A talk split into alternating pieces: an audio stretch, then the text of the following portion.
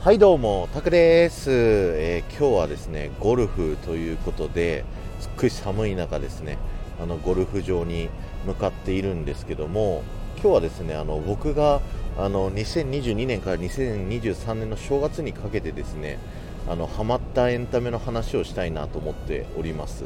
あのこのラジオをね、またリニューアルするって言った際にですね、いくつか年末年始でね、こう衝撃を受けたエンタメっていうのがあるって言ってたと思うんですけどまだ中田敦彦さんのね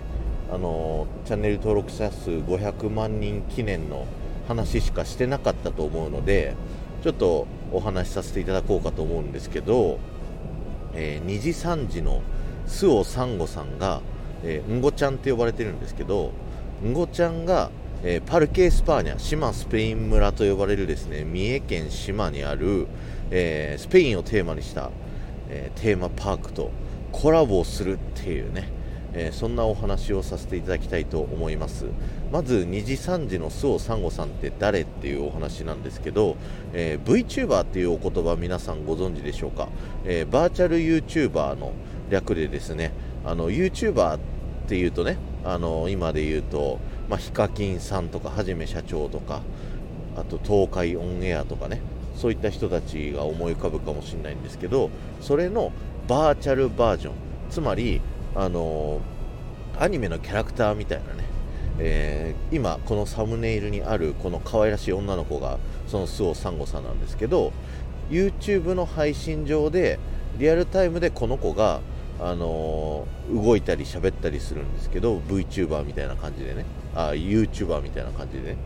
えー、そんなキャラクターのことを総称して VTuber というふうに言います。あの中の人っていう、まあ、声優さんっていうのかな、まあ、あの夢のない話をすると。が決まっていてだから同じ人がこう顔を出さずにアニメキャラクターになりきって、えー、いろいろ YouTube 活動するっていうのが、まあ、VTuber っていうイメージかな。ちょっと詳しい人にあの間違ってるよって言われ思われたら補足していただければなと思うんですけど、え、そんな周防サンゴさんがですねあのテーマパークめちゃくちゃ好きなんですよね。あの、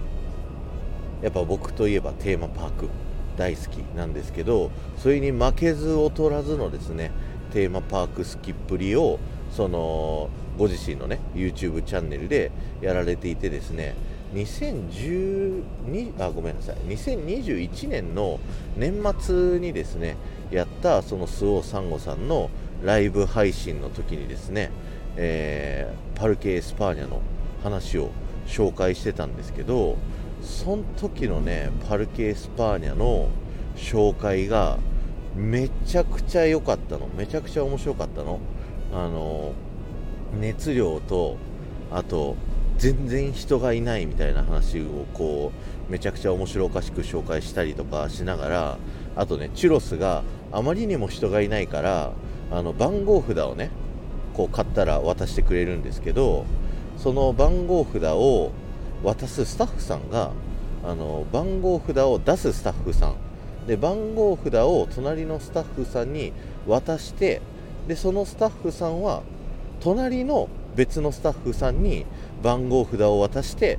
でその番号札を、えー、お客さんに渡すっていうこうあまりにも人がいなすぎてこう無駄な仕事を1つ増やすっていうようなことをしてるみたいなね。そんな感じで面白おかしく言ったりあと志摩スペイン村のねテーマソングあるんですけど僕もあのエスパーニャーって前あの遊びに行った時に歌わせてもらってたと思うんですけどそれをねこう口でね歌ってたモデルはですね実はこの周央サンゴさんがあの同じように歌っててパーンパラランパラランパラランパランパランチャンチャララチャチャチャチャンチャラチャチャチャチャンチャラチャチャチャチャチャチャチャエスパーニャーって僕歌ってたんですけどそれはもう完全に周央サンゴさんのねパクリですで、えっと、そういう国ねあの志摩スペイン村のことが大好きすぎて別にあの仕事じゃなくプライベートのそのご自身のライブとしてあのエスパーニャのことを話してたんですけど、まあ、それがねこう逆に公式さんのところに届いてですね、えー、公式さんがその周央サンゴさんの配信を見てこうツイートしてくれたと。そういったことからことが始まってそのパルケ・エスパーニャ志摩スペイン村本体自体のところが動いたっていうねいうところになってるんですよ。で1回案件お仕事として周央サンゴさんを、えー、パルケ・エスパーニャに招待をしてで動画をね配信するっていうのもやってました。でその単発案件を終えた後に、えー、今年2023年の2月11日からかな。このサムネイルにあるですね、えー、パルケ・エスパーニャの公式スペシャルイベントとして周央サンゴさんとコラボするっていうのが実現したっていうのがねいやめちゃくちゃすごいなというふうに思ったのでちょっとお話をさせていただこうかなと思っております。前置きがだいぶ長かったね。あのー、詳しくはねあのホームページ見ていただいたりですとかあと概要欄に周防サンゴさんのその YouTube のリンクを貼らせていただくのであの、追っかけれるようにねこうさせていただくんですけれどもこの好きがゆえの愛をこうすごい熱量高く持って喋ってでそれを公式さんが認めてで公式側とオフィシャルとしてコラボできるってめちゃくちゃすごくないですかっていうのが僕が今日ね皆さんに伝えたかったところでございましていや僕もねスタンド FM でディズニーが好きだからディズニーの話をこうめちゃくちゃするっていうのをやってるけどそれでさなんかこの周防サンゴさんみたいになんかコラボとかできるようになったらめちゃくちゃ素敵じゃない？まあ、それを実現した一例として風間俊介さんとかがいるのかな？ディズニーで言うと。風間俊介さんがマツコの知らない世界でもう自分で全部あの喋ることを用意してでディズニーに多分許可を取ってねこういう風なあの番組をやりたいですってプレゼンして OK もらってでやってでそれがねめちゃくちゃバズってそれ以来ね「ヒルナンデス」とかいろんなテレビ番組で風間俊介さんが出てきてもうディズニーあのディズニー豆知識業界っていうのかな。バックグラウンドストーリーとかが好きな人たち界隈からするともうカリスマなんですよね風間俊介さんが。それと同じような感じで周央サンゴさんがこのパルケ・エスパーニャ公式とコラボ。なんかアトラクションの1個、あのー、映像が見れるね、あのー、アトラクションがあるんですけどそのアトラクションの副音声みたいな感じでそのアニメ映像を流してる間にその周防サンゴさんの、あのー、まあ、僕で言う副音声みたいな感じで声が聞けるっていうね。そういうアトラクションとして周防サンゴさんが出てくるっていうのがあったりだとかめちゃくちゃ本格的にねあのコラボするみたいなんですよ。いやそれが本当に本当にすごいなと思って。いやそういう風にねこうなれたら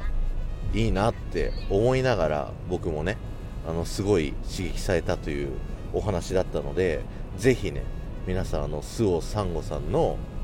このパルケ・エスパーニャの話切り抜きでね分かりやすいように1回目2回目10分10分ぐらい。で3回目その公式に志摩スペイン村行きましたっていう配信。で最後4つ目にコラボしましたっていう配信。4つ概要欄に貼ろうかなと思っておりますのであのー、ぜひね